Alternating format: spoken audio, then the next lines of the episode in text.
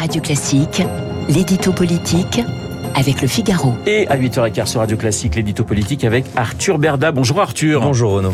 Euh, ça a été très chaud hier dans l'hémicycle entre le Rassemblement National et la NUPES. Et Arthur, vous revenez ce matin sur euh, les oppositions qui ont chacune leur façon de s'opposer. Oui, car la physionomie de l'Assemblée nationale dessinée par les urnes au printemps dernier est telle que l'on se retrouve aujourd'hui avec la situation suivante.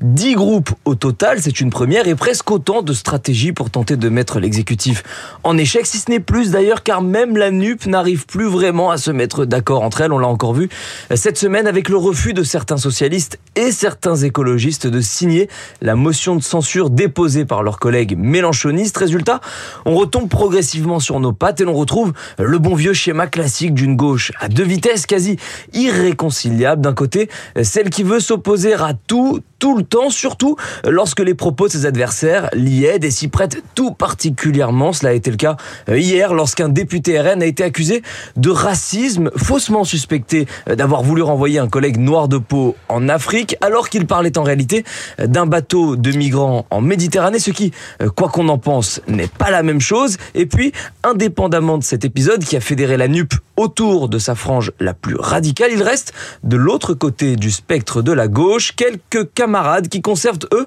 un semblant d'esprit de responsabilité, des divergences qui n'empêchent pas tout ce petit monde de travailler ensemble, mais qui devraient les conduire à s'affronter encore la semaine prochaine. À quelle occasion, Arthur? Eh bien, parce que les Insoumis viennent encore de déposer une motion de censure, la quatrième en deux semaines, pour protester une nouvelle fois contre l'énième 49.3 d'Elisabeth Borne sur le budget. Ils dénoncent en gros un passage en force qui contourne le Parlement, ce en quoi ils n'ont pas totalement tort, mais ils se heurtent en même temps aux reproches internes de leurs camarades, selon qui il est inutile de multiplier cette initiative sans avoir aucune chance de la voir aboutir, sauf peut-être à la désacraliser et donc à réduire encore davantage ses chances de succès à l'avenir. Bref, à finalement créer une sorte de cercle vicieux qui pourrait finir par se retourner contre eux dans la mesure où il pourrait indirectement pousser quelques députés légitimistes mal à l'aise avec cette obstruction permanente dans les bras de la majorité présidentielle en les encourageant à s'abstenir plutôt qu'à voter pour. Et parce que les autres oppositions ne se comportent pas de la même façon, Arthur? Alors pour ne rien arranger, là non plus, les choses ne sont pas totalement binaires. Prenez